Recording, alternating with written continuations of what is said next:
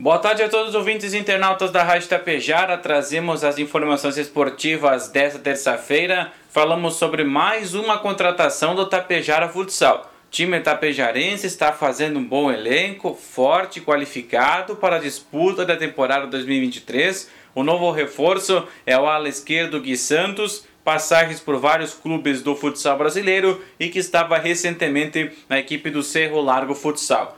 Agora que Santos chega para ser o camisa 10 da equipe e com certeza promessa de muitos gols, jogadas aí de, de habilidade para abrilhantar cada vez mais aí os jogos do Tapejara Futsal e qualificá-lo para a disputa principal, que é o Gauchão de Futsal Série B e o sonho de subir para a elite do Gauchão de Futsal.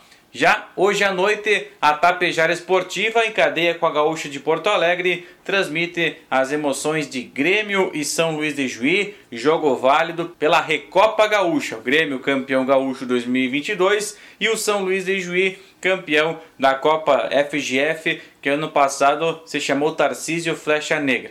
Então, jogo a partir das 19h30. Você acompanha tudo aqui pela Tapejara Esportiva, em cadeia com a Gaúcha de Porto Alegre.